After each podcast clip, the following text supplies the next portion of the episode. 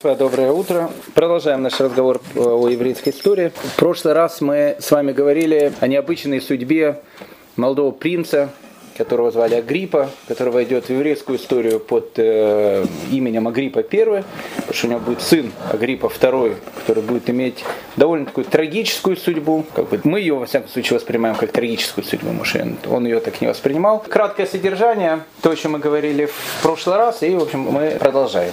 Мы с вами говорили, что после смерти Ирода, у него было огромное количество разных детей, он э, хотел разделить империю, ну не империю, а царство свое между э, тремя избранными сыновьями. Один из его сыновей, э, Архилай, э, он думал, был, во всяком случае, Ирод считал, что он станет царем Иудеи. Мы говорили о том, что э, император Август его не назначает царем, и с этого момента начинается эпоха губернаторов. То есть губернаторы, они начинают, э, прокураторы точнее, они начинают э, править Иудеей. Но мы говорили, что все царство Ирода, оно на самом деле поделилось между тремя сыновьями. Одна часть это была Иудея, вторая часть это была Галилея. Галилея немножко небольшой кусочек Иордании. Э, там э, правил один из сыновей Ирода, которого звали Ирод Антипа, мы с ним знакомы, знакомились. Э, человек довольно такого активного, буйного нрава, человек, который построил город Тверью, мы, в общем, об этом говорили в прошлый раз. И другой из его сыновей, которого звали Филипп. Филипп, он возглавлял ту часть земли Израиля, которая в основном находится на территории, опять же, современной Иордании, вот там вот, за реку Иордан. Ирод Антипа и Филипп, они не были царями, им дали должность, которая называлась тетрарх. Тетрарх это как бы, ну, как бы такой наместник, наместник этих областей, которые полностью подчинялись Риму. Потом мы говорили с вами про э, совершенно потрясающую судьбу молодого принца, которого звали Агриппа. Мы говорили о том, что Агриппа, э, он был внуком Э, принцессы Мирьям, последней представительницы хасманейского рода. Его родной папа, которого убил Ирод, он был сыном Ирода и Мирьям, то есть он с одной стороны по материнской линии он был потомок Хашманаев, потомок Матитягу Хашманая, этого ангела, с другой стороны он был потомком Ирода, этого, не знаю, как его назвать. Э, и вот это был его отец. Его отца убили, когда ему было, он был маленьким мальчиком, ему было три года. В шесть лет его отправили в Рим. Мы говорили о том, что у него он воспитывался совершенно в такой э, римской обстановке был настоящий римлянин, э, кутил там э, все деньги, все деньги, которые у него были, все, что можно, он там проиграл в этом Риме. Потом, когда он влез э, в такие долги, что уже по улицам Рима ходить стало опасно, он решил приехать в Иудею. В Иудею приехал э, к своей сестре Иродиаде, которая была, вышла замуж за Ирода Антипу. Они его как-то приняли, не знали, что делать с, этой, с этим повесой. Сделали его как бы начальником полиции нового города Твери. Там он тоже не удержался, тоже поскандалил, его опять выгнали. Потом начал э, путешествовать то по Сирии, то по, там, не знаю, туда дальше он ехал, потом он приехал в Александрию, денег у него не было, опять какие-то брал долги. Ну, в общем, такой был полный, ну, не знаю, кутила такой. И вот, вот такой человек был. И он приезжает опять в Рим, Потому что и, и в Эрицреле, и у него тоже ничего там хорошего от него нельзя было ждать, возвращается в Рим уже. В Риме его ждут его должники, но так как он любил кутить, а тогда двоюродный внук, скажем так, действующего императора Тиберия, это был Гай Калигула. Гай Калигула. Но на самом деле Калигула это у него такое прозвище. Дело в том, что Калигула на э, русский язык переводится как сапожок. Даже не сапог, сапожок. Когда он был маленький, этот Калигула, он, кстати, прожил не очень большую жизнь. Он умер в возрасте 20, 28 лет. Но столько, сколько он там э, наколобасил, этот Гай Калигула, это, в общем, там целые тома книг могут войти. Так, когда он был маленький, он со своим папой часто путешествовал в каких-то походах, так папа его часто как бы одевал как римского солдата, хотя он был маленьким ребенком.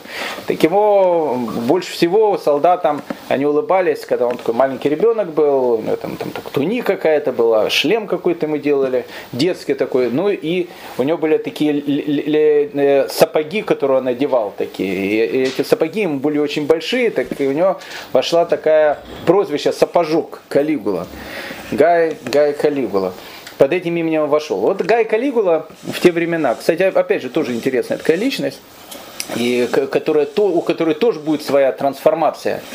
Э, у Гая Калигула будет своя трансформация, и у Агриппа будет своя трансформация. На тот этап, когда они встретились, когда Агриппа приезжает опять в Рим, и встречает там этого Гая Калигулу, а Гай Калигула занимался тем, что он постоянно кутил, развратничал, кутил, в общем, там ну, это, вот такой э, гусар, э, поручик Ржевский в 25 степени был. И, и Агриппа с ним начинает тоже там кутить, они подружились. Э, и мы говорили, что был какой-то там званый обед, и э, Агриппа сказал фразу, когда же уже э, Тиберий, он как бы уйдет с поста императора, и мой друг Гай Калигула станет новым императором, ну везде есть суши, понятно.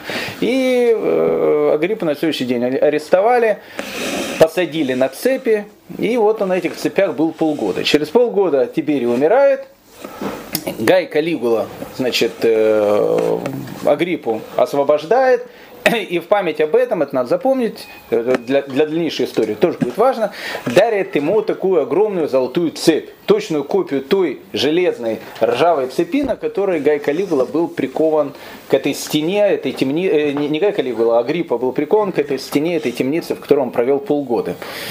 И э, э, Гай Калигула очень э, был благодарен Агриппе, это был его друг. А в этот момент мы сказали, недавно умирает дядька Агриппы, сын Ирода, которого зовут Филипп. И у него была вот эта тетрархия, которая находилась вот там где-то за Иорданом. И он ему говорит, что вот тебе вот эта вот тетрархия, едь туда, но так как ты мне так помог в свое время, ты будешь теперь не тетрархом, я тебя назначаю царем. И он становится царем одной трети бывшего царства Ирода. Потом через некоторое время мы говорили, что его другой дядька, Ирод Антипа, начал там против него что-то говорить, и тоже сам хотел быть царем. В результате Гай Калигула его сбрасывают, и вот эту тетрархию, которая была у его второго дяди, Ирода Антипы тоже дает Агриппе. То есть теперь Агриппа на этот период имеет две трети бывшего царства царя Ирода. Иудея до сих пор остается под прокураторами. Но две трети царства, в частности Галилея, она остается у Агриппы. На этом мы, в принципе, закончили наш э, э, рассказ. И с этого момента мы начнем, потому что он э, с этого момента начинает приобретать ну, совершенно такие невероятные очертания. Гай Калигула опять же, э, человек был, безусловно, в последние годы своей жизни, этот человек был просто психически нездоровый. Это, ну, как бы тут это, э, к врачам ходить не нужно, э, диагноз сам по себе он прописывается. Но э, Гай Калигула не всегда был таким.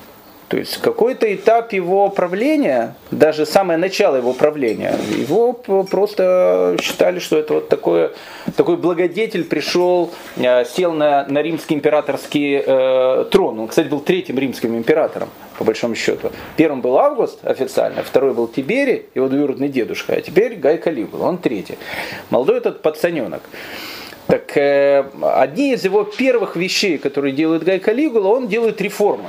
И эти реформы, кстати, они очень э, понравились республиканцам. Ведь, ведь Рим-то всегда был республикой, а теперь Рим потихонечку становится империей. Ну, это, ну империей вот такой становится, как, как в Советском Союзе. Как бы у нас происходят выборы, мы-то председателя коммунистической партии избираем, но понятно, что его никто не избирает. Все приходят на выборы и просто э, голосуют за того, кому им говорить. В Риме все идет таким же образом. То есть императоры формально, что такое император? Император в, Риме, и до этого была должность императора.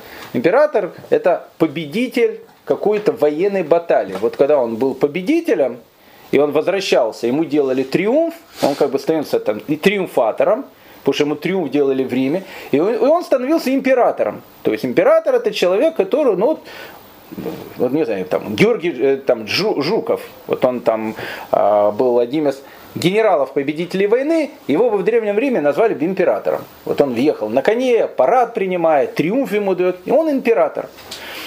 Но император это была должность такая, то есть император мог он быть один раз император, второй раз император, смотря сколько раз он э, э, выигрывал эти битвы. Потом там были консулы. Консулы это еще, э, это еще отголоски той бывшей э, демократии, то, что у них было, республики, когда их избирали. Поэтому императоры, они формально как бы оставались, как бы их консулами избирали, то есть их как бы формально постоянно переизбирали, как в Северной Корее, они же их тоже переизбирают, но как бы они, они передают свою э, ну, эту вот, власть от отца к сыну, ну, но формально их избирают. Они и консулами оставались, и императорами, но императорами они стали уже теперь у них такой вечный титул. Ну, как бы отголоски бывшей республики у первых императоров они еще были. То есть, как бы формально это была республика, ну, как бы все понимали, что республика уже кончилась. Началась империя. То есть император, он становится полновластным э, руководителем всего. Но формально Сенат, он еще имеет какие-то голоса и так дальше. Так вот, один из первых э, актов, который делает э, Гай Калигула, он, он как бы был очень демократичный такой. Он сказал, что, во-первых, он решил сделать амнистию всем политзаключенным, которые были во времена предыдущего императора Тиберия. И он как бы всех, всех, которые были в тюрьмах, отпускает. И это, это всегда такая вот такой жест очень такой, ну, благородный. Второй, он отменил закон об осквернении величия. Этот закон у него потом войдет просто в шизу определенную. Но на, на, на самом начале он его отменил. Что такое, что такое закон об осквернении величия? То есть по этому закону любая критика императора, она каралась там чуть ли не смертной казнью. То есть, в общем, свободы, э, не знаю, там, прессы не было. Нельзя было говорить. Так один из первых его вещей, он отменяет этот закон. Он говорит, мы-то все тут демократы, и, в общем, как бы можно говорить кто что хочет. И это очень всем понравилось. И Гай Калигула был молодой, ну, тоже кутил. Он, он наоборот разрешил говорить. Он разрешил говорить. То есть, то есть, то есть и он молодой был, и там э, его армия знала еще, когда он ребенком был. Ну, в общем, он такой популярный был. Кутил, ну, кутил. Как говорит э, один герой фильма, а кто, а, а кто, а кто сейчас не пьет там, а, ну, а кто не кутил там. Э, но потом у него что-то вот произошло. Буквально в первом году его правления. Непонятно что. Э, написано, что он слег э, на 8 месяцев. Просто слег. Скорее всего, это у него была какая-то, не знаю, психическая болезнь. Потому что когда он вышел после этих 8 месяцев, после того, как он слег, это вышел другой человек. Такое впечатление, что его совершенно подменили вышел человек, который потом стал, ну, я не знаю, один из самых ужасных римских императоров. Это, может, не Нерон со своими там э, театральными постановками, э, человек, который упал в такой же разврат, что там э, написано, у него же не было там ни мужчин, ни женщин, он со всеми, кого только видел, там все это просто, просто разврат был, разврат, убийство, и какая демократия? Сейчас начинаются любые вещи, которые, которые были, кто-то что-то говорил против императора, убивали не только его, а потихонечку могли и семью его тоже прирезать. То есть начинается эпоха такого культа личности, которую Римская империя не знала никогда. То есть он начинает с того, что он говорит, можете все критиковать, Пусть 8 месяцев болезни начинается эпоха культа личности, которую позавидовал бы даже Иосиф Виссарионович Сталин. И, и, и, и это важный этап в еврейской истории. Сейчас мы поймем почему. Теперь, э, э, император Август был первым человеком, который ввел такое понятие, как дивус. Дивус в переводе на русский язык переводится как божественный. Что такое, что такое дивус? Был Гай Юлий Цезарь, которого убили. Личность, безусловно, великая и так дальше. Август всегда ну, был огромным почитателем Юлия Цезаря. Он всегда его почитал, всегда его считал своим учителем, отцом, потому что ну, он, не, он не формально его был отец, он как, как усыновленный был, но, но он всегда его считал отцом, учителем, всем, чем только можно. То вот когда умирает Гай Юлий Цезарь, Август предлагает сделать то, что не было никогда у римлян. Он говорит, давайте мы его а, объявим, объявим дивус. Что такое дивус? Божественный. Потом католическая церковь. Святым? Да, ну и, не только католическая церковь, православная, потом, в, христианство это потом перешло. Откуда оно перешло? Оно отсюда перешло. Объявить его святым. Ну, то есть, ну, как бы дивус это божественный. Объявить его святым. Божественный, Божественный, святой. В, в католичестве и в православии эта вещь, она потом перешла. Она перешла именно из этих вещей. Вот человек умирает, собирается некий такой конклав, некий такой, некое такое собрание, и говорит, давайте мы его объявим дивусом, святым. Давайте, божественным. И Юлий Цезарь после смерти, он становится дивусом. А что такое дивус? Сразу он божественный. Он стал сейчас равным Богу, тоже божеством.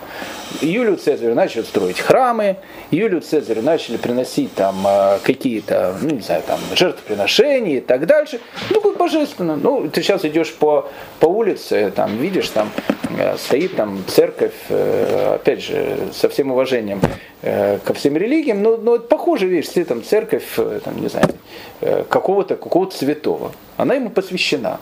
То есть там молится Богу, ну и, и, и этому святому. И там было то же самое. Молились там всем богам, но, но она была посвящена Юлию Цезарю, Дивус. Потом, когда умирает Август, ну, понятно уже, что и Дивусами сделали Августа, это тоже, человек был такой великий. И вот Гай Калигула, да, но Дивус, Дивус, он всегда был после смерти. То есть при жизни человек не мог быть святым. Он как бы он был великим там, он, он был гениум, как, как его называли. Гениум это переводится гений. Гений олицетворения гения и мощи империи. Поэтому императора называли гениум. Гениум, вот, вот это вот. Это наш гений. То есть как бы душа нашей империи, это наш император. Но не дивус, не святой, не, не божественный. А у Гай Калигулы, после вот этих э, ну, помутнений по фазе, которые у него произошли после этой восьмимесячной болезни, видно, что такое произошло, и он начал говорить, а я есть Дивус, я есть божественный. Ну, как бы в Рим так не было принято. Вообще в Риме обожествлять кого-то тоже было не особенно принято. Не, ну были герои, Геракл, допустим. У него папа бог, мама человек. Ну, как бы эта вещь э, известная была. Э, и религия, которая потом завоевала практически весь мир, там такая же история была. Папа бог, мама человек. Все как бы в античном мире у многих. Э, Александр Македонский тоже считал, что папа у него бог, мама человек. Но при жизни объявляет себя Богом, полубогом да, героем, как, как объявлял себя там тот же там, Геракл, Александр Македонский и так дальше. Такой герой, полубог, герой. Но Богом объявляет себя, дивусом, божественным, такого не было. В Египте, может, было, в Риме не было. Ну и вот Гай Калигула, он, как, кстати, начинает, говорит, а я теперь дивус. Теперь вы должны, значит, меня почитать как самого-самого, ну, как, как божество. А если почитать как божество, то мне как божеству нужно строить храмы, нужно приносить жертвы. В общем, как бы я святой, живое, живое такое воплощение Бога на земле. Ну, в Риме в этом тоже видели как бы это помутнение рассудка определенное. Но как-то для языческой культуры, ну хорошо, ну, с 25 есть богов, ну будет 26. Ну, на, нам-то что? Иосифу Виссарионовичу тут Владимиру Ильичу тоже, тоже его как, тоже как божеству. Там. К Сталину тоже как божеству относились. Он не считался лидером Северной Кореи. Его что же считают? Свет, э, он свет, звезда, он солнце, там, все что угодно. Ну, как бы он не называют Богом, но божественные какие-то атрибуты дают. Но Богом-то себя он не называет. Он там э, генеральный секретарь коммунистической партии, там, не знаю, Северной Кореи. А тут человек себя объявляет Диусом. Понятно, что эти вещи, они могли очень плохо закончиться. И они очень плохо закончились. Смотрим, пере, пере, пере, ну как бы перемещаем нашу камеру в Александрию. Мы говорили, что Александрия была самым большим городом еврейской диаспоры, самым богатым городом. Это была Америка 2000-летней давности. Евреи там жили очень хорошо, евреи там жили очень богато. Они были, мы говорили, полные такие, ну, как бы одевались, говорили, как полные греки, при этом оставаясь религиозными евреями. Это такая была Америка. Самый богатый город диаспоры. И самый культурный город диаспоры. Но мы говорили о том, что Александрия это был город, в котором вот этот антагонизм между еврейской и нееврейской общиной, он был очень-очень сильным. Греки, они ненавидели всегда евреев. Ну, вот отношение греков к евреям, наверное, потом переросло, ну, не знаю, к полякам, там, я не знаю, там, в Украине тоже такое душевное отношение было, может сейчас изменилось, но в общем было вот такое вот такое вот отношение. Вот это всегда были греки, то есть у них вот греческая и еврейская культура, но они не могли быть вместе. Они были слишком разные. Греческая культура претендовала на то, что она как бы первенствующая. Евреи на это все плевали, а греки не, не, не любили, когда плевали на их великую культуру и так дальше. Поэтому, ну, в общем, и евреи продолжали жить как евреи. Это греков бесило. Это первая была вещь. И у них были еще права. Мы говорили о том, что евреи в Александрии жили по своим правам. А греки не, житель греческого полиса города не может жить по своим правам. Он живет по правам города. А у евреев был свой бейдин, они судились по законам Торы и так дальше. Они не ходили на общественные праздники, которые делали там эти, не поклонялись общественным там этим божествам, не участвовали в этих вакханалиях, которые были развратных и так дальше. Они отдельно были. И кушали отдельно, жили отдельно. Они были прекрасные люди, со всеми очень хорошо общались. Ну, как бы, но они были, и плюс еще языческая культура была им абсолютно чуждая. И греки это знали. Это первая была вещь. Вторая вещь, это, я думаю, что это не вторая, это первая вещь была. О том, что евреи и тогда, если, как, точно так же, как и сейчас, они были очень-очень удачливы. И вот эта их удачливость, она сделала так, что практически вся экономика Александрии, Александрия, мы говорили, один из самых больших городов античного мира, она была в руках евреев. У евреев были корабли, у евреев были там фирмы, там, я не знаю, все что угодно у них было. Это Египет? В Египте, в Александрии. И греки, и, а, а греки тоже этим занимались. Тоже традиционно этим занимались. Поэтому трение оно было постоянно. Но мы говорили о том, что когда в Александрию пришли э, римляне, римляне к евреям относились намного лучше, чем к грекам. Почему? Потому что греки, они говорят, мы такие крутые, вы нас пришли, завоевали. У них же тоже было царство, Птоломеи там были, все, и как бы они считали, что они завоеванные. А евреи, когда, особенно Юлий Цезарь, дает им абсолютно все права и говорит, кто еврея там тронет, голову оторву, евреи относительно хорошо относятся к кремлянам. Это еще вызывает лишнюю ненависть, которая была у Александрийских греков. Ну и плюс, конечно, мы говорили о том, что в Александрии пять районов, Изначально евреи живут в Дельте, в одном районе, ну, хорошем районе, фешенебельно, на берегу моря прямо. Хороший район. Но со временем евреи не начинают распространяться по другим районам. То есть не было понятия гетто.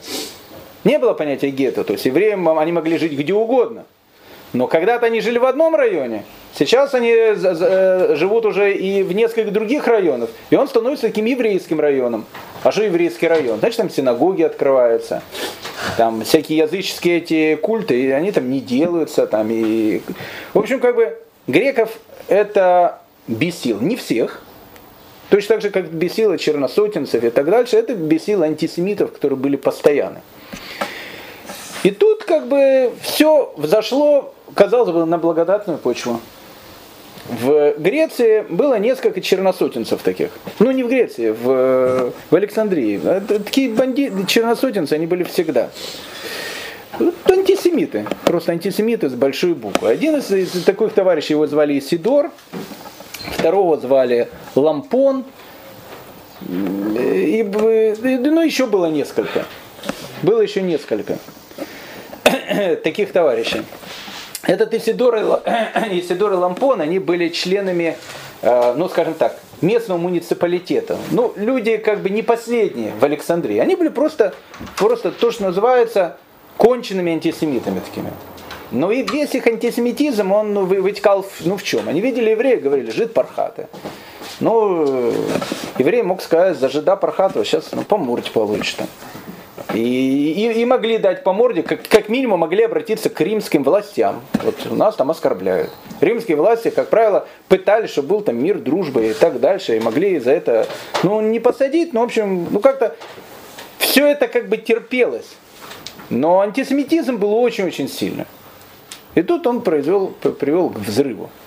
С чего начинается взрыв? В 1938 году Агриппа, которого э, Гай Калигула назначает, значит, как бы сейчас царем той тетрархии, где был Филипп, возвращается в Палестину, в, в Эрицраэль. Возвращается в Эрицраэль. Когда он возвращается в Эрицраэль, он уже возвращается не просто каким-то, его-то недавно видели, Агриппу, еще, еще год тому назад, он ходил там, у всех деньги стрелял. А теперь он возвращается через год царем. И он одет в царскую одежду, красиво одет, и он приезжает в, в Александрию, и местная Александрийская диаспора еврейская его встречает как царя еврейского. Во-первых, он потомок Маковеев, пра-пра-пра-правнук Матитягу Хашманая, там, правнук там, Шимона Хасмани и так дальше, мать Мириама, которую все знали, которую Тамирот убил и так дальше, он из их потомка, да, он из потомка Ирода, но из потомка Маковеев. И, и, и он становится царем. А до этого более 40 лет были прокураторы. И в, в Египте тоже прекрасно знали, как евреи страдали от этих прокураторов. И тут вот молодой еврейский царь в одежде красивой, все, он приезжает в Египет, в Александрию, ему устраивают там почести, ну царские почести. Греческая община, видя о том, что евреи устраивают такие огромные э, почести Агриппе, вот, и так антисемитизм уже был такой, на грани, они тоже устраивают такой праздник. Но в этом празднике они так с издевкой, был какой-то сумасшедший, его звали Карабас. Они его одели в какие-то лохмотья э, разукрашенные, одели ему какую-то из папируса, сделали корону, посадили его там на, на некий такой трон и начали ему говорить Марин, Марин, то есть как бы там э, господин, хозяин, царь, царь наш. Вот ты наш царь иудейский. Ну как бы такое издевательство такое. Провоцируют. Провоцируют. То есть евреи, они как бы там вот это наш царь, а они сумасшедшего этого, этого Карабаса одели, и теперь вот, вот, вот наш иудейский царь. Ну, как бы евреи на это смотрели, ну, антисемиты, ну, что, что можно сказать? Черносотенские какие-то акции. Если, на это, если бы оно этим всем закончилось. Ну, тут это Тесидор и, Лам, и Лампон. Они говорят, хватит терпеть эти издевательства, которые у жидов есть в нашей, э, нашей незалежной Александрии. Как бы надо что-то делать. Полно синагог было. И они в синагоге начинают в этот день заносить бюсты императора. Гая Калигула. Бюсты императора. Евреи безоружные. Богатые, они умные, интеллигентные, но безоружные. Против толпы вот такой вот разъяренной. Пока погрома нету.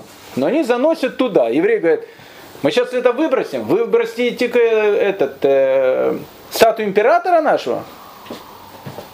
И охраняют, чтобы евреи не выбросили. Центральная синагога Александрии, мы говорили, одно из чудес света, гигантская синагога. Взяли какую-то старую э, колесницу. Видно, на ней тоже какая-то была скульптура, в общем, бронзовая какая-то, ржавая, я не знаю, не ржавая, но старая какая-то колесница. Они его втащили в эту синагогу. Потом где-то нашли бюст Гая Калигула, поставили на эту колесницу. И она стоит в синагоге. Ну, евреи, они берут, тогда обращаются к кому? К губернатору, к римскому наместнику. Авили флаг. Они обращаются к нему и говорят, что посмотрите, что происходит. А флаг несчастный этот, он тоже находится в, в положении, он сам не знает, что делать. С одной стороны, флаг, который, который был префектом, э, ну, в общем, ну, как, ну, как бы губернатором Египта был, римской провинции, префектом Авили флаг, он был ставленник прошлого императора Тиберия. Теперь, когда началась новая власть, новая власть, она избавлялась от всех ставленников прошлых императоров. И вот этот Авили флаг, он висел на волоске. То есть говорили из Рима его друзья о том, что Гай Калигула не сегодня-завтра его снимет. Почему? Потому что Гая Калигула не нужен, чтобы был человек, который будет являться как бы ставленником его, э, ну, как бы двоюродного дедушки предыдущего императора. Идея приходит толпа, и евреи приходят и говорят, надо вытащить статую императора.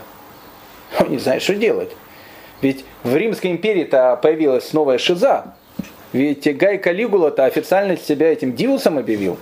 И говорит, что мне нужно теперь поклоняться. То есть, если бы сказали занести это в синагогу, он бы, наверное, сказал нет. Потому что, ну, как, ну, был, есть такой закон, все, как заносить нельзя. Но она же уже в синагоге, уже стоит в синагоге. То есть Теперь нужно императора вынести из синагоги с позором. А он и так на волоске висит. И он не знает, что делать. Ну и он понимает о том, что ну, нужно тогда выпендриваться перед императором. То есть, как бы, ведь э, ветер-то дует в сторону культа личности. И он говорит, что выходит на такое собрание и говорит, так, все, хватит, говорит, евреи, это уже безобразие закончилось, сколько вы там издевались над э, там культами нашими и так дальше. Но, но императора из синагоги мы не вытащим. Потому что вы находитесь в Римской империи. А если, а если вам это значит, мало, то значит евреи Александрии, мы их временно лишаем всех государственных прав, без всяких судов, шмудов, которые были, и еврейских привилегий. Вы теперь полные граждане Александрии. Все. Вот вы живете здесь, как все, и живите, как все.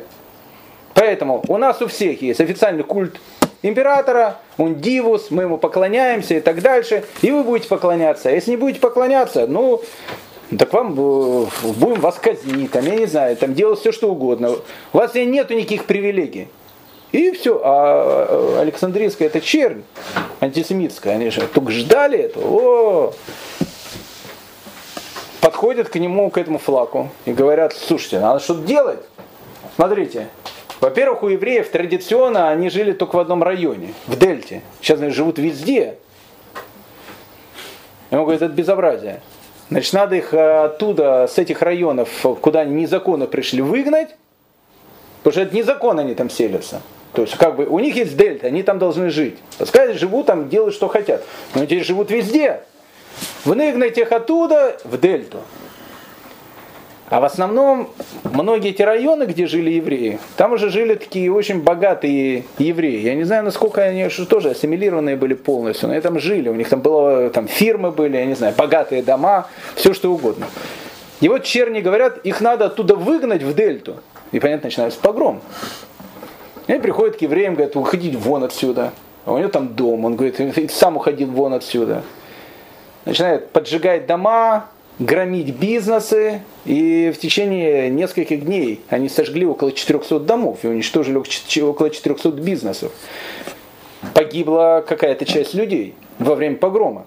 То есть начинает происходить настоящий еврейский погром в Александрии. Флаг, у которого есть римские войска там, он молчит. Потому что, опять же, он не знает, что делать. Сам-то он, наверное, может, евреев тоже недолюбливает. Но в данном случае ведь борьба-то идет за кого? За Гая Калигулы. Все, все же идет именно с, отсюда. Флаг это мэр города, да? Ну, он как бы, он как бы губернатор вообще всего Египта был, там где, там, где находились римские власти. Ну и город это тем более. Теперь флаг, видя о том, что происходят такие вещи. Да, и к флагу приходят делегации из там, старейших, старейшин Александрии, Герусии. Они приходят и говорят ему там, слушайте, надо, надо прекращать у нас тут, ну, мы тут живем уже 300 лет, начиная от Александра Македонского, никогда вообще погромов таких не было, ну вообще просто полная, полная анархия начинается в городе. Надо что-то делать. Уберите, он говорит, все, прекращайте, говорите о том, что вы поклоняетесь там Гаю Калигуле, все будет нормально. Он говорит, мы не можем поклоняться, потому что мы евреи. Не можете, потому что пошли вон отсюда. И он, и, и еще его эта местная администрация начинает подзуживать. И она его подзуживает и говорит, что надо с евреями как бы окончательно, потому что это бунт против императора. И флаг это не знает, что делать. Вызывает он 38 старейшин, э, ну как бы в, в центральный театр Александрии и, и начинает опять же, начинается над ними такой публичный суд. И во время этого публичного суда, когда они там находятся, готовы поклоняться императору, говорит, всегда жили как евреи мы будем жить как евреи. Он говорит, если такие высечь их, а это пожилые люди, их начинают сечь. Половина из них умирает прямо в театре. Половина выходит живыми, ну, не знаю, там, калеками, кем угодно. И тут же флаг говорит, что нам теперь делать? И тут этот Исидор, который этот антисемит, глава этой черносотинской этой компашки, он говорит, э, слушайте, все прекрасно у нас происходит. Мы слышали, а эти вещи, они потом будут и во время гражданской войны, во время чего угодно. Обычно с этого погром начинается. Чего начинался погром на Украине во время гражданской войны? Идет войска какие-то там, не знаю, ополченцы петлюровские, и говорят, жиды убили нашего атамана, о, нашего атамана убили, пойди, пошли бить жидов. Потом, вы знаете, никто никакого атамана не убивал, и все эти вот вещи. Мстить за то, что убили нашего атамана. Тут начинается то же самое.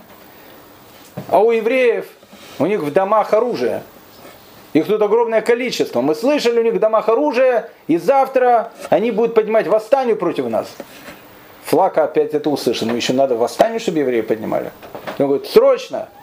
Значит, идти каждый дом теперь уже в Дельте, не, не, не в других районах, в Дельте, обыскивать и находить оружие. И вот эта толпа вместе с римлянами начинает идти обыскивать просто еврейские дома.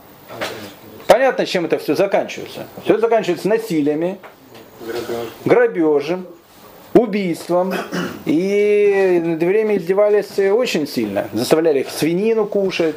Кто не кушал, убивали. Так, ну, просто начинается погром. Погром в этой огромной, богатой еврейской общине. Но тут как бы произошла такая, такое чудо. История не закончилась на этом. Ну, чудо произошло. На флака то что, что там творится погром? В Риме об этом-то особенно, может, и не знают. Но то, что на флака кто-то стучал там наверху Гаю Калигуле, и до этого стучали. Поэтому флаг он-то этого и боялся. И а вести они идут довольно, ну как бы долго.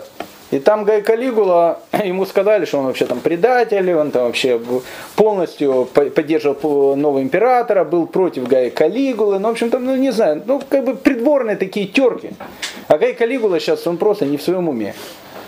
И он посылает эту вот вещь, значит, флака э, схватить в кандалах, там, привести на какой-то остров, сделать суд, и суд должен вынести ему смертный приговор. Так сказал Гай Калигула. И этого флака приходят, забирают, и казнят. Ну, казалось бы, опять же, не из-за евреев. Совершенно, совершенно другая вещь. То есть смертный приговор ему был направлен, когда уже погромы были. Но ситуация-то в Александрии остается. Флака, флака убрали. Нового префекта еще не прислали. А ситуация в городе, она в руках погромщиков. Ну, не знают, что делать. И тогда решили послать делегацию в Рим. Делегацию в Рим возглавил э, такой еврейский философ, который жил в Александрии, человека, которого звали Филон Александрийский. Интересный был такой человек. Интересный. У него был брат его, он, э, он тоже был довольно такой ну, известный человек, его звали Александр. Он был тоже один из, э, ну, один из руководителей старейшин еврейской общины. А вот племянник его, э, Тиберий Александр, это будет чудовище. Племянник. Потому что когда будет рушить Иерусалим, мы с вами будем говорить, Иерусалим в первую очередь будет рушить Нетит. А приказ о сожжении храмов, по большому счету, будет давать еврей, который уже и, и не был евреем. Это будет племянник Филона, чудовище такое, Тиберий Александр. Мы с ним познакомимся, он, потому что какое-то небольшое время будет э, прокуратором Иудеи также, до этого. Но Филон Александрийский это человек в теме. Да, он человек очень такой э, где-то ассимилированный по-гречески, но он очень религиозный человек. И он возглавляет вот это вот движение, которое идет против этих, этих статуй решили отправить делегацию Гая Калигули в Рим, чтобы закончить все это, ну, как бы всю эту катавасию, которая там происходит. Во-первых, чтобы сделали порядок, чтобы погромы э, завершились. Во-вторых, э, статую императоров вытащить из синагог. И вот э, Филон Александрийский едет с делегацией в Рим. Сейчас. А Гриппус э, во время всех этих погромов э, уже успел уехать? Уехал, он сейчас находится там вот, в Иудее. Он не, не, не, не, не в Иудею находится, он находится там в Галилее и в Иордане. Ну, собственно, приехал э, и уехал. довольно быстро уехал. И быстро уехал. Началось все, когда он уехал. То есть Понятно. Сразу же, ну когда он уехал. А Гриппос там сейчас тоже будет пытаться что-то сделать. Но ведь известия-то от одной точки до другой идут довольно медленно в те времена. Не было же ни интернета, ничего. И вот они, значит, посылают эту делегацию. И делегация, значит, они приезжают в Рим, и, и антисемит присылает свою делегацию. Это Тесидор, э, и, в общем, другие приходят товарищи, и, и Апион. Апион был одним из э, тоже таких, если Исидор просто был антисемитская такая сволочь, прошу прощения, то Апион, он еще был таким антисемитом, э, ну таким вот э, умным антисемитом, потому что он написал целые такие труды, которые доказывали о преимуществе греческая нация, а низость еврейская нация. Ну, такой фашист был, Геббельс такой был, Апион. Э, у Иосифа Флавия даже будет такой труд, который он напишет, он даже на русском языке есть, против Апиона. Он берет все эти антисемитские поклепы Апиона и дает контр-ответ. Одна из главных вещей Апиона была, которую говорит, не, не, не одна из главных, но как в его учении. Почему египтяне изгнали евреев? Вот евреи вышли из Египта, они там Песах отмечают и так дальше. Было ли изгнание евреев, не изгнание, был ли исход евреев, евреев из Египта? Он говорит, был исход евреев из Египта. А вы когда-то спрашивали, почему их был исход? Это не они ушли, это их выгнали. А почему их выгнали? Потому что они все были прокаженные. Это была такая нация прокаженных. И боялись этой заразы. И египтяне сказали, эту заразу надо убрать от нас. Выгнали их. Они потом уже написали, вот мы вышли там и так далее. Ну просто, ну просто, ну такая фашистская пропаганда. Опион. Но в отличие от э, э, Исидора, то есть он какой-то такой еще с, ну, он умный такой антисемит. И вот они приезжают, значит, все в Рим. Филон с одной стороны, Апион с другой стороны. Надо встретиться с Гаем Калигулом. А Гай Калигул, опять же, не, не в адеквате человек. Ну, и греки просят со своей стороны, чтобы он их при, первый принял, и евреи просят со своей стороны, чтобы он их принял. Гай Калигул слушал, слушал эти все вещи, говорит, ладно, я их приму, времени у меня принимать их нету, я приму, когда я буду прохаживаться по своему саду. Он любил очень там по своему саду, там а, прохаживаться, гулял, его потом и убьют в этом саду. Э, ну, через, через пару лет. Так э, прохаживал по этому саду, и он, значит, прохаживается, а в саду, а, у, у, у Гая Калигулы уже культ личности дошел до того, что он, он же не знал просто, он, он, он говорил так, человек должен жить если либо как император, он же должен жить как император. Если не император, живи как обычный человек. Император должен жить как бог. Поэтому э, ванну он никогда не принимал просто так ванну. У него вся ванна была из благовоний. То есть так, каждый такой маленький тюбик благовоний стоил гигантское состояние, а он из них лил ванны. И он так просто в этих ваннах был. Потом у него были дорогущие жемчужины. Так он эти жемчужины пил. Говорили, что они их как-то растворяли кипятили, э, не знаю, били, они превращались в какой-то порошок. Самые дорогие жемчужи, жемчужа, жемчужа, которые были, он им посыпал еду и кушал эти жемчуга. То есть у него, у него все, даже не просто все в золоте, он уже даже не знал, как... Э, у него в золоте даже эти гвозди были, ну все вообще, то есть это, это человек, который вообще полностью был помешан, он дивус, он божество, все, он так, он так жил. И вот он ходит, значит, по этому своему саду, и, и, и, и говорит с какими-то рабами, да, а у, у, него был, у него был любовник один. Ну, у него было много любовников. Этот любовник был греком, греческим рабом. Так э, он был из Александрии. Так они через этого э, ну, представителя э, нетрадиционных э, сообществ, они, значит, э, как бы сказать, повлияют, чтобы он нас принял. И он сказал, там, Гай Калигула, тут э, любимый мой, тут, значит, пришли, значит, из Александрии, мои там дружбаны, надо принять. Но евреи со своей стороны, Агриппа-то тоже его был другом. Сейчас они уже не, не особенно, может, друзья, потому что Гай у него просто поехало все. Но как бы у евреев тоже было какое-то влияние, их тоже принимают. Так он сказал, пускай вместе идут. Вот он идет, значит, по этому саду.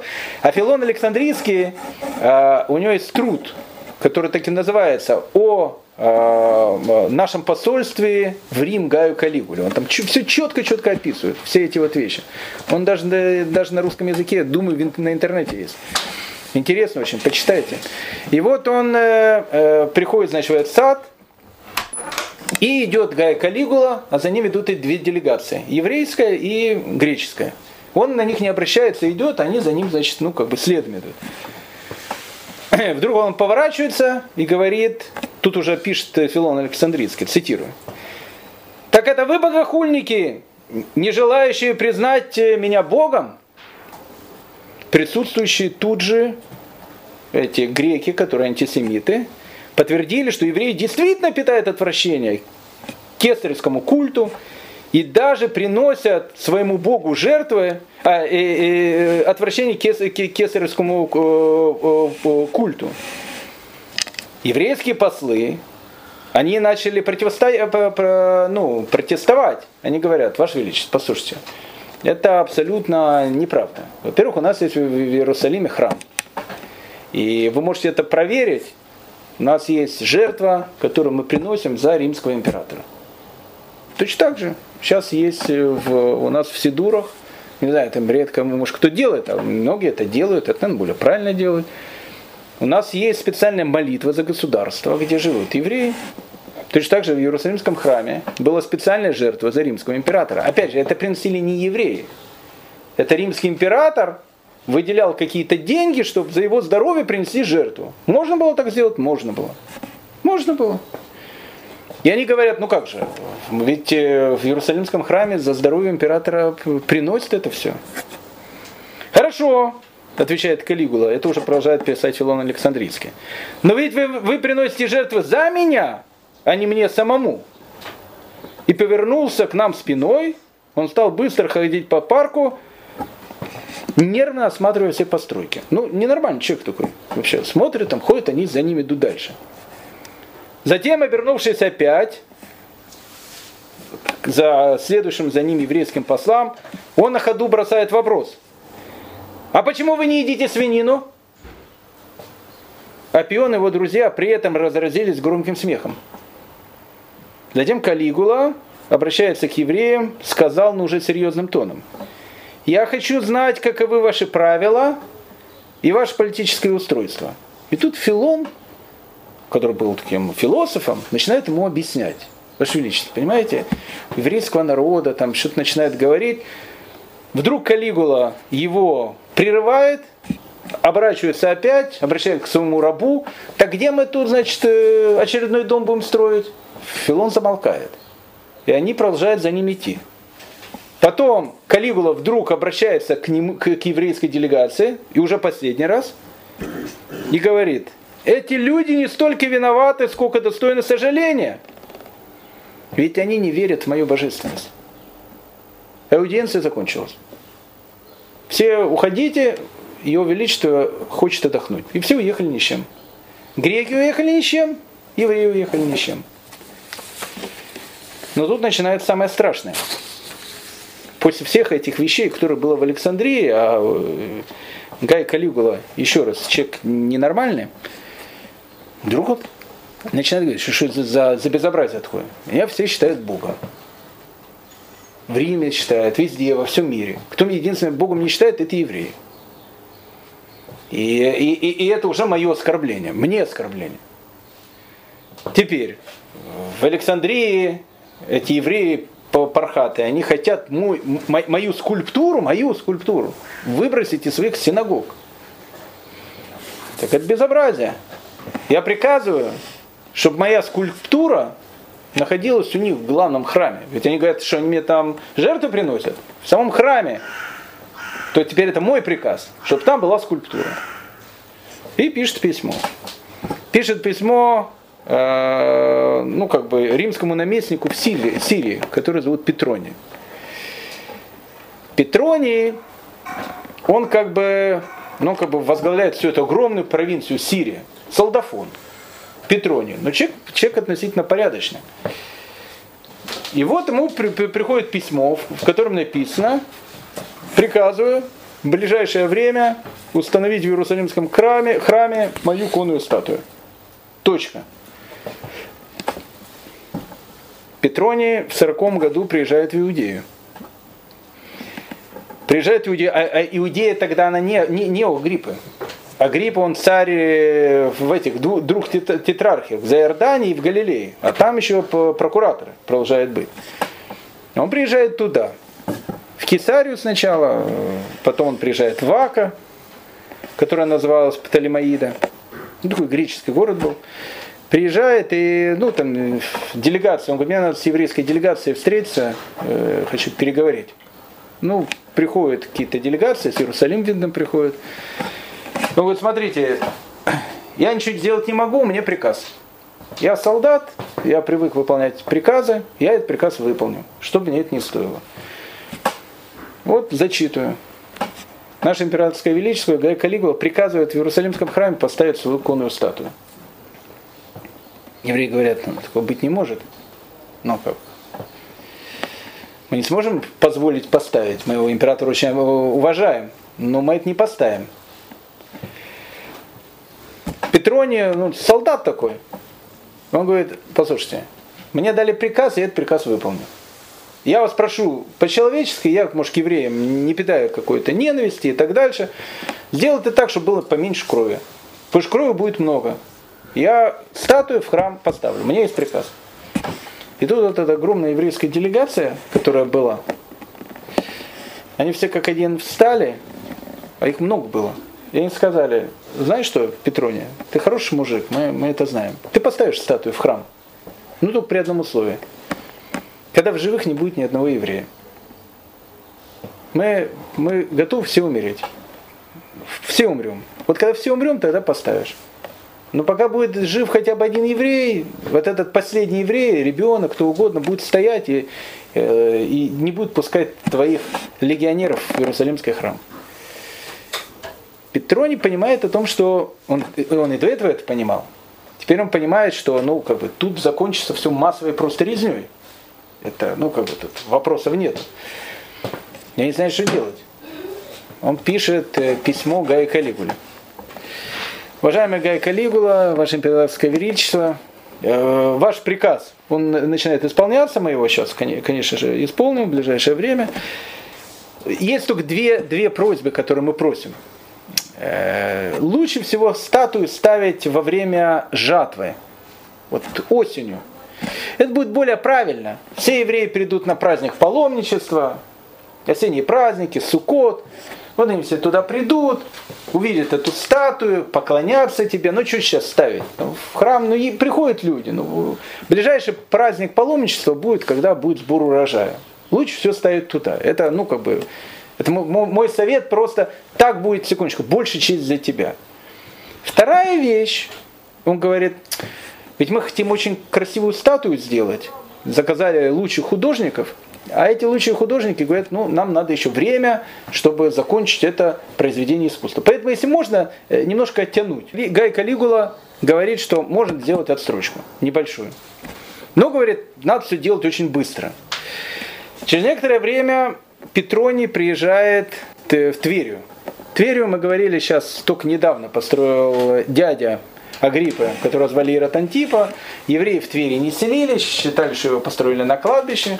То есть в те времена город был таким, как, как Одесса для евреев было э, в дореволюционную эпоху. Город такой веселый, но нормальный э, правоверный еврей туда, в общем, особенно не, не совался. Там в основном Бенни Крик был и, в общем, другие товарищи. Э, поэтому но он теперь, теперь он находится в Твери.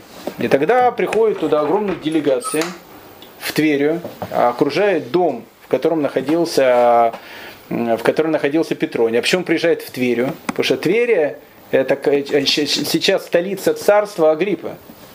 И он приезжает как бы к нему, он вместе с Агриппой пытается какие-то вещи как бы решить. Он, говорит, смотри, может ты повлияешь на Гая Калигула, ты твой друг был, может ты поедешь туда. И несколько недель вокруг его дома стоят огромные-огромные эти толпы людей, и которые скандируют, которые просят, мы умоляем тебя, нужно этот указ отменить. И тогда Петроник, кстати, делает мужественный шаг. Мужественный шаг.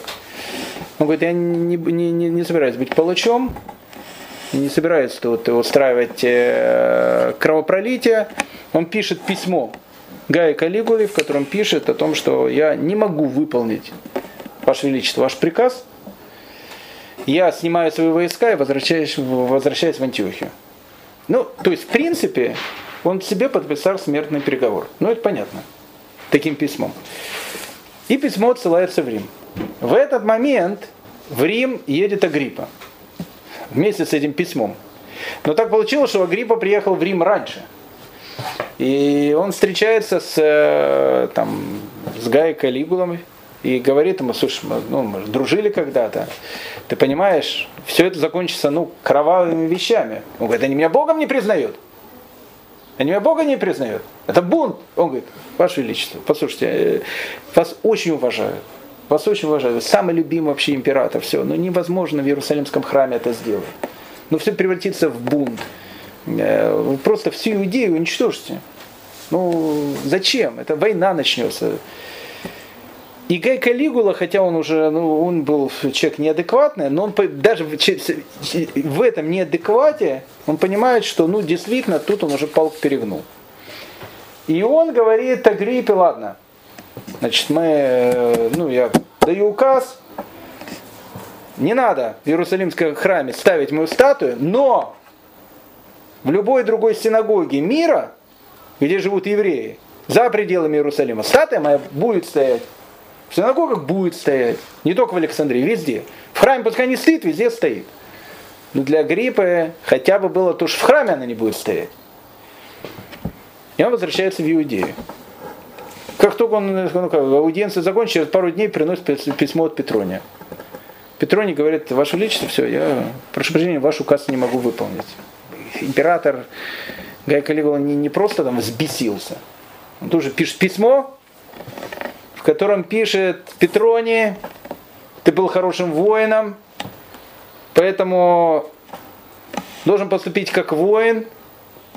В тот день, когда ты получишь мое письмо, ты должен вытащить свой кортик, свой нож и сам себя зарезать. Иначе мы тебе просто позорно отрубим голову. Ты, ты был хорошим, хорошим солдатом, ты должен сам себя убить. Все. И присылает ему письмо. Смертная казнь. Но тут, буквально через пару дней, а Гай Калигула достал уже не, не только евреев, он достал всех. Но в первую очередь, как мы понимаем, э, ну, человек, который восстает против Всевышнего, он обычно так и заканчивает. Через несколько дней на Гая Калигула делают заговор. В, своем, в этом же саду, где он принимал еврейскую делегацию, его убивают – колят его там ножами. Последнее слово его там кололи очень долго. Никак не могли убить. Последнее слово у него было «я еще жив». Я не сказал, он еще жив. И они его скололи, скололи так, что от него что там ничего не, от этого от Гая Калигула ничего не осталось. А в, в этот же, э, да, неправильно сказал, а Агриппа, он как бы аудиенция закончилась, но он находится еще в Риме. И тут, когда, значит, произошла эта смертная казнь, э, ну, весть, она идет очень быстро, Калигула погиб. И так получилось с Петронем, тоже ему такая где-то божественная награда была. Так получилось, что там в Иосиф пишет, буквально там какие-то часы были, ну, может, день. Весть о том, что Калига, Калигула умер, пришла раньше того, как пришла весть о том, что он должен сам себя убить. Потому что те люди, которые должны были эту весть принести, у них какая-то была проблема с кораблями, пишет Иосиф Флавий. И они поэтому чуть-чуть опоздали. И поэтому весть о том, что Калигула умер, пришла первая, а весь сам себя убьет Калигула в последний. Петроний остается в живых. И тут Агриппа, он оказался в нужном месте, в нужном месте, в нужное время. Начинает думать, кого избрать императором. И самый большой претендент, который может быть, это Клавдия. Клавдия это дядя Агриппы. Агриппа и Клавдия знал хорошо, ну и, и Агриппу хорошо знал, и, и Калигулу хорошо знал, и его дядю Клавдию тоже хорошо знал. Но против Клавдия, вот когда это уже произошло, вот эти вот вещи, там было огромное-огромное такое республиканское лобби в, в Риме. Ну, какой республиканский, который сказал, все, хватит. С императорами поигрались, мы возвращаемся обратно к республике, никаких императоров и так дальше. И Клавдия. А Клавдия нужно как бы новым императором. Так у Агриппы, у него были огромные-огромные связи среди вот этого вот республиканского лобби в Сенате. Он их еще там знал, многих, они молодые люди все были. И он со всеми ими переговорил. И он очень помог тому, что Клавдию избирает императором. И когда Клавдия избирает императором, он вызывает к себе Агриппу и говорит, послушай, ты мне сделал очень много. Я тебе очень благодарен. С этого момента еще в, ну, и среди царства твоего папы. Ты владеешь двумя третьими царства, да. С этого дня я снимаю должность римского прокуратора, и ты становишься и царем Иудеи. Теперь ты становишься таким же царем, как твой папа. И впервые за огромное количество лет, за 45 лет, евреи и иудеи после того, как направилась прокураторами, самыми разными, э, начиная от бандита там Понтия Пилата и другими совершенно, которые просто грабили все, издевались над евреями. В Иерусалим приезжает настоящий потомок Хашманаев, который опять становится царем. Да, может быть, не полностью независимый в но теперь он главный царь. Кесария теперь не столица, Иерусалим столица.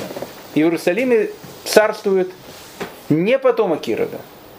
То, что потомок Ирода не вспоминали. Потомок Хашманаев. Он возвращается спустя 45 лет после того, как было вот эти вот все страшные э, эти прокураторское правление. И Агриппа возвращается в Иерусалим. Клавдий издает указ о том, что всех зачинщиков погромов, которые были в, э, в Александрии, схватить и казнить. Исидора, все, все, всю эту компанию, их всех казнили. Были суды над всеми теми, кто устраивал погромы. В Александрии воцарились прошлые права, все статуи императора выбросили тут же. И тут наступает эпоха вот этого, казалось бы, очень-очень недолгого благоденствия. Агриппа вновь становится еврейским царем. И он приезжает в Иерусалим. И тут и у Агриппы что-то произошло. У Гая Калигулы что-то произошло. И у Агриппы что-то произошло. Всю жизнь это был человек такой, ну, он имел мало отношения к религии. В общем, он был римлянином. Кутил, развратничал. Жизнь у него была такая, ну, не он своими глазами Агриппа, он видит, как кто-то управляет всей вот этой вот судьбой еврейского народа. Это чудеса, которые, которые происходили, происходили на его глазах. И в нем происходит что-то невероятное. Он стал болеть швой. Ну как, так вот человек тоже живет себе. Живет, живет, живет, живет. Потом пришел в общину, потом узнал про шаббат, потом сделал обрезание. Потом вдруг взял и вспомнил, что он еврей. И Агриппа вдруг взял и вспомнил, что он еврей. Еще, каким, еще какой еврей? Он стал очень, очень религиозным человеком, Агриппа. Один из первых вещей, которое было у него, когда он при, приходит в Иерусалим, он пришел к коинам, которые были в храме, принес там благодарственную жертву и принес эту огромную золотую цепь, которую в свое время ему подарил Гай Калигула. И сказал, я, я прошу эту огромную золотую цепь взять и повесить перед входом в, в храмовое хранилище. Я передаю это туда. Для того, чтобы когда люди увидят эту цепь, они вдруг увидели и поняли о том, что Всевышний может поменять судьбу человека в одну секунду. От э, узника, у которого ничего нету, до царя. И все это происходит, может произойти только по его воле. И вот эту цепь вешают в храме.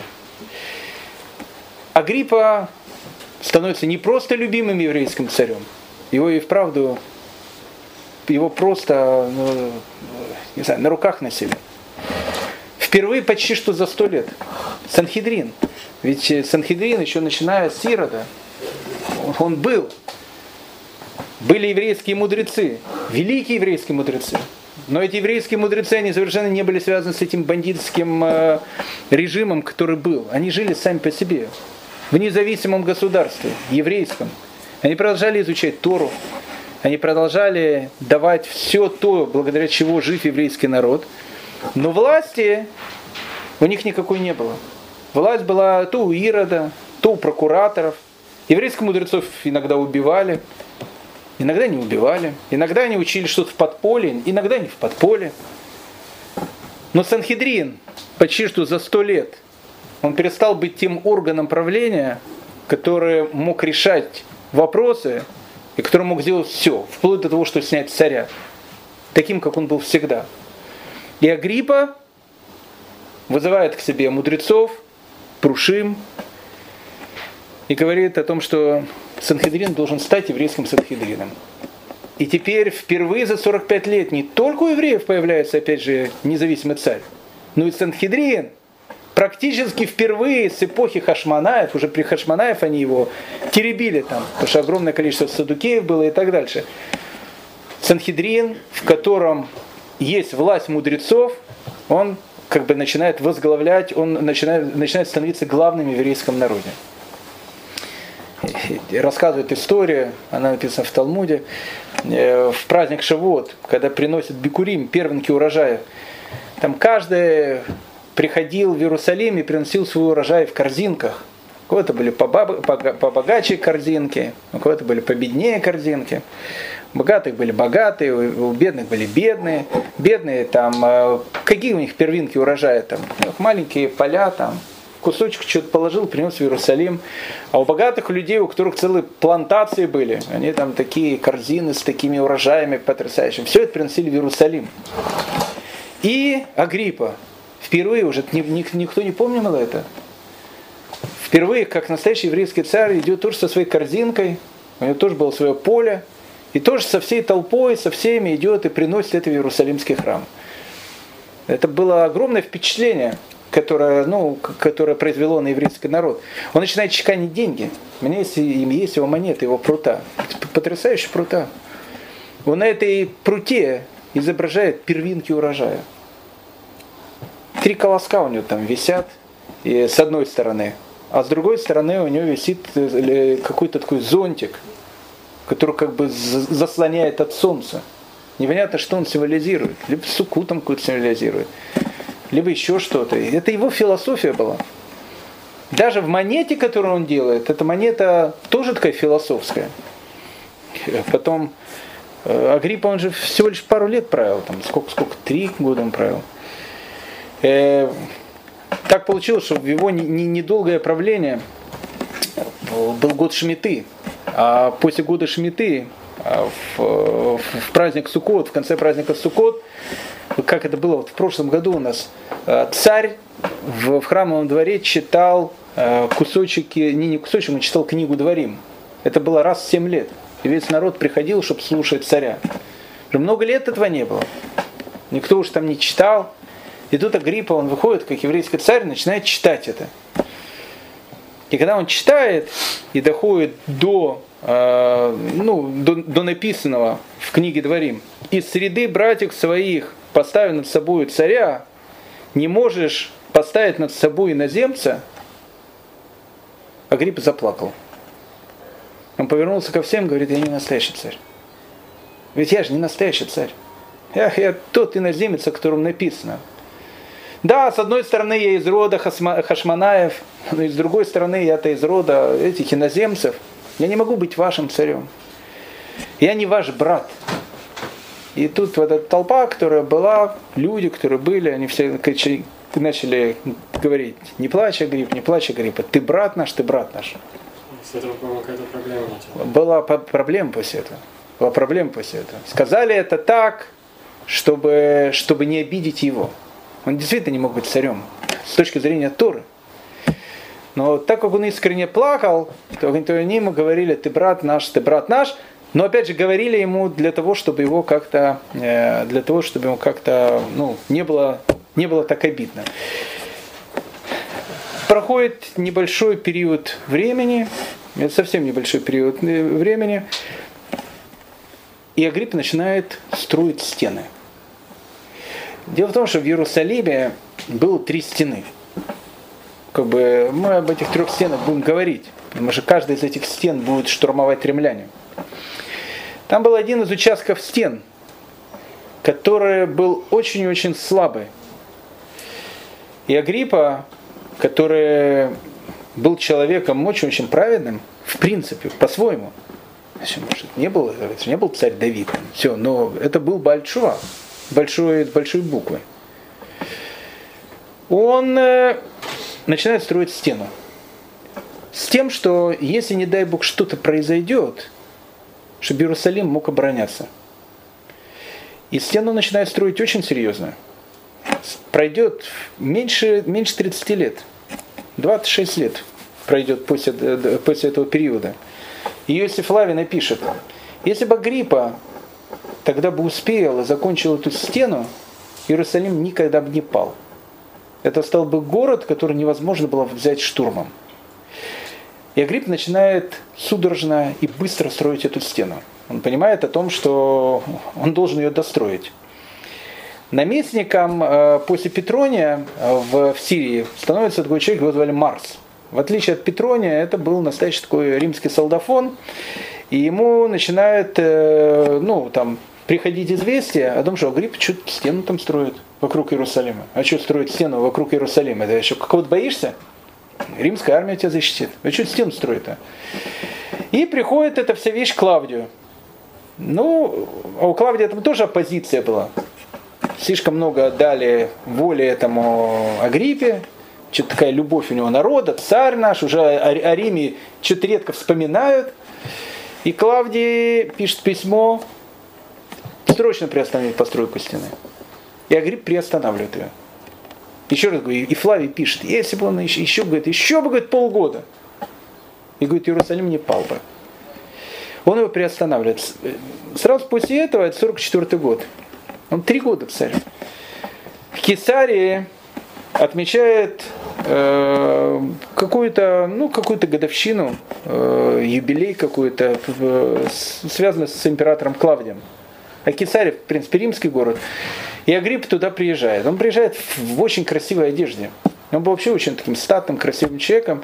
И э, когда он приезжает туда, так, там были греки, греки, римляне, они его когда увидели, когда он вошел в этот, э, в этот амфитеатр, они ему начали кричать, это настоящее божество зашло, божество настоящее. Либо Агриппа на это божество не отреагировал, либо уже все предрешено изначально было, но во время спектакля вдруг Агриппе стало плохо. Флавий об этом не пишет, но все очень похоже на отравление какое-то. Вдруг ему стало плохо, у него начал болеть живот, у него начала температура, и его из амфитеатра выносят. И когда его выносят, он говорит этой толпе, которая находится, вот приходится умирать и тому, кого совсем недавно назвали бессмертным богом. Его положили уже в Кесарию, в дворец, который там был. Он промучился пять дней, и на пять дней он умирает. Что у него было, остается загадкой. Похоже на отравление. Хотя, может быть, и нет. Хотя, может быть, тогда эпидемии, все, что было, ну, ну как-то оно слишком странно все было. До этого был здоровым человеком, вдруг заболел, через пять дней он, в общем, мучительно умирает. Понятно, что для иудеи это был не просто трагедия, это было больше, чем трагедия. Потому что с этого момента, 44 года до новой эры, 44 э, года новой эры, до начала Великого Восстания останется ровно 22 года. А ровно через 26 лет все закончится. Потому что будет разрушен Иерусалим и будет разрушен Иерусалимский храм. То есть время отчета, оно начало отсчитывать конец. У Агриппа II у него были, ну, как бы дети у него были. У Агриппа первого, прошу прощения, у него были дети. Но у него, у него был сын, которого звали Агриппа II. Это важно, важно запомнить это имя. Да, его старший сын. И были три дочери. Мирьям, Друсила. Но самое главное, запомните третью его дочь, которую звали Береника. Она тоже потом сыграет определенную э, роль в дальнейшей еврейской истории. Также у Агриппа I был брат, которого звали Ирод. И ему в свое время Клавдий, ну просто так, и Агриппе он дал царство вообще все, а ему дал маленькое такое, э, небольшое такое царство, которое находилось там в Ливанских горах, на территории современного Ливана.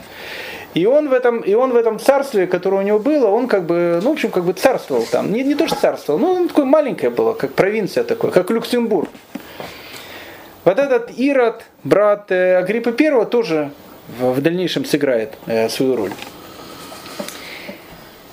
Когда умирает Агриппа, его только вчера еще, пять дней назад, говорили, вот как божество зашел, когда он умирает, в Кесаре начинается праздник. Праздник. Фейерверки бьют, все. Умер наш ненавистник. Потому что его все считали, они ненавидели евреев. А Агриппа I это был защитником евреев в земле Израиля. Ну и тут Агриппа, э, Агриппа II. Маленький мальчик. Ну, тогда принято было, когда он, когда он был еще маленьким ребенком, как сейчас богатые люди отправляют учиться в Англию, тогда все отправляли учиться в Рим. И Агрипп II ему 17 лет. И он, э, он как бы воспитывается в Риме сейчас. К нему приходят и говорят, твой отец умер. И он приходит к Клавдию. И Клавдий, в принципе, тут же хотел бы его, его назначить ну, следующим царем. Он, в принципе, к, к Агриппе первым хорошо относился.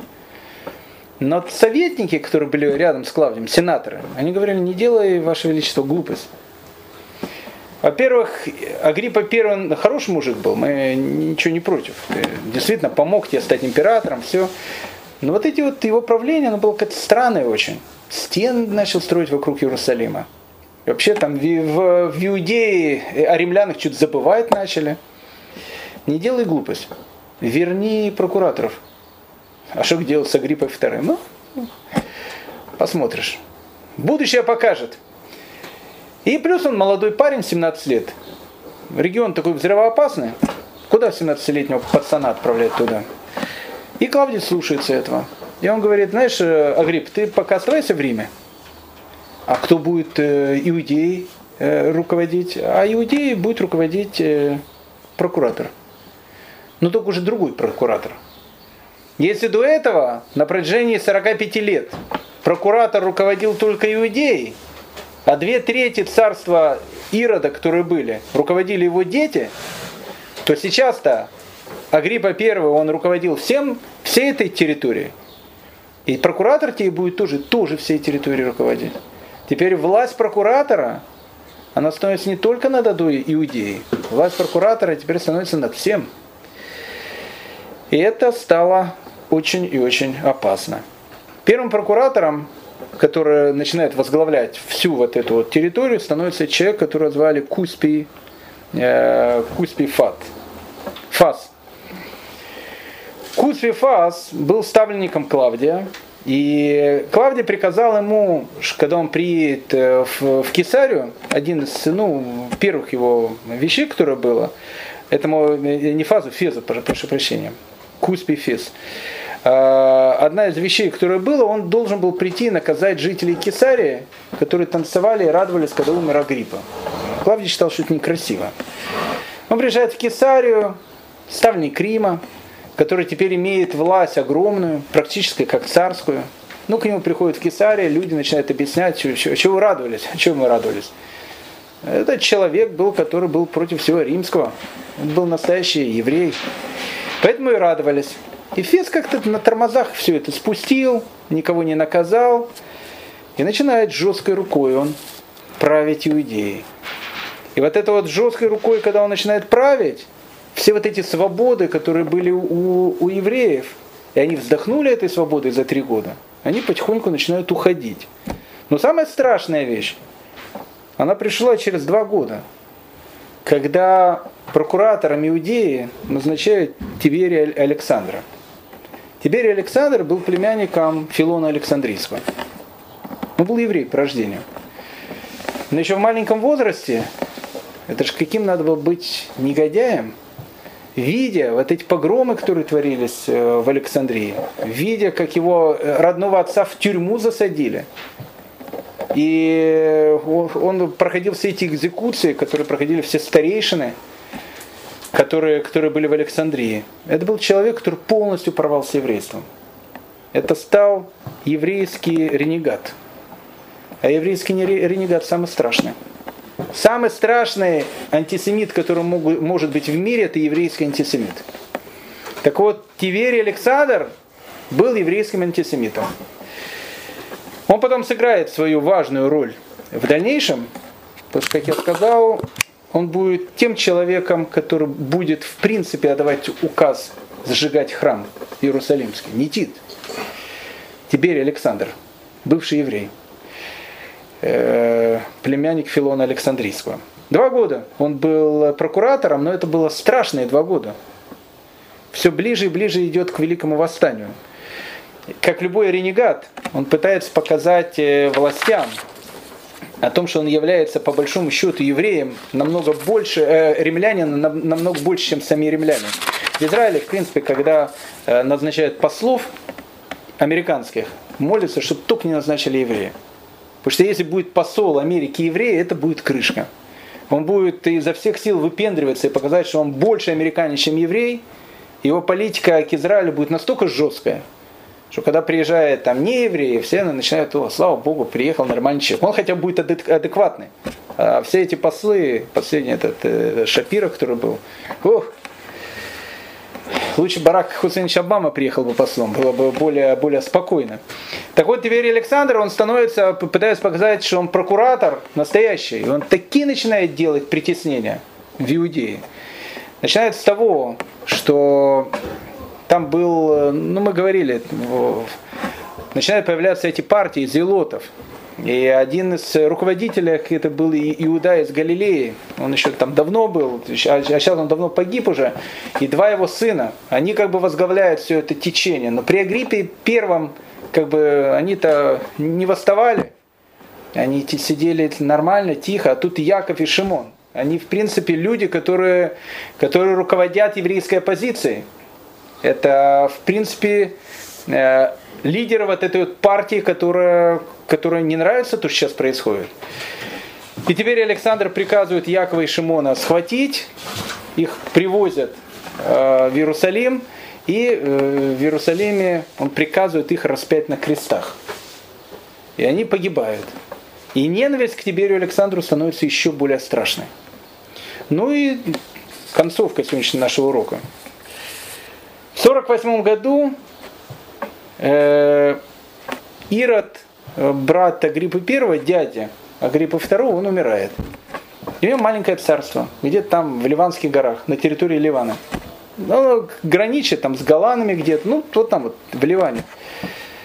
А Агриппа II, он у Клавдия в, в Риме. И, в принципе, парень неплохой, как он видит. Ну, нет, не было в нем, как у папы. Э, ну, он был больше тоже римлянин, чем еврей. И Клавдий в память о Агриппе Первом разрешает ему стать царем этого маленького царства, которое, в принципе, никогда еврейским особенно и не было. Может, оно было когда-то, еще во времена царя Давида, Соломона, когда было большое израильское царство. И Агриппа II становится еврейским царем, в принципе, не еврейской территории. Всю еврейскую территорию сейчас ей все, все правит прокуратор. Агриппа II, он приезжает в эту маленькую Э, это, это царство в Ливане, и теперь он становится его тоже царем. 48 год. До конца остается 22 года. До начала восстания остается и, и того меньше. Остается 18 лет. Хай. И за эти 18 лет э, в Иудее, как вы понимаете, должно произойти такие события, которые вызовут тот огромный взрыв, который приведет и к восстанию героическому против Рима, и к разрушению Иерусалимского храма, который мы оплакиваем до сегодняшнего дня и каждый день ждем, когда он будет восстановлен. Но продолжение в следующий раз.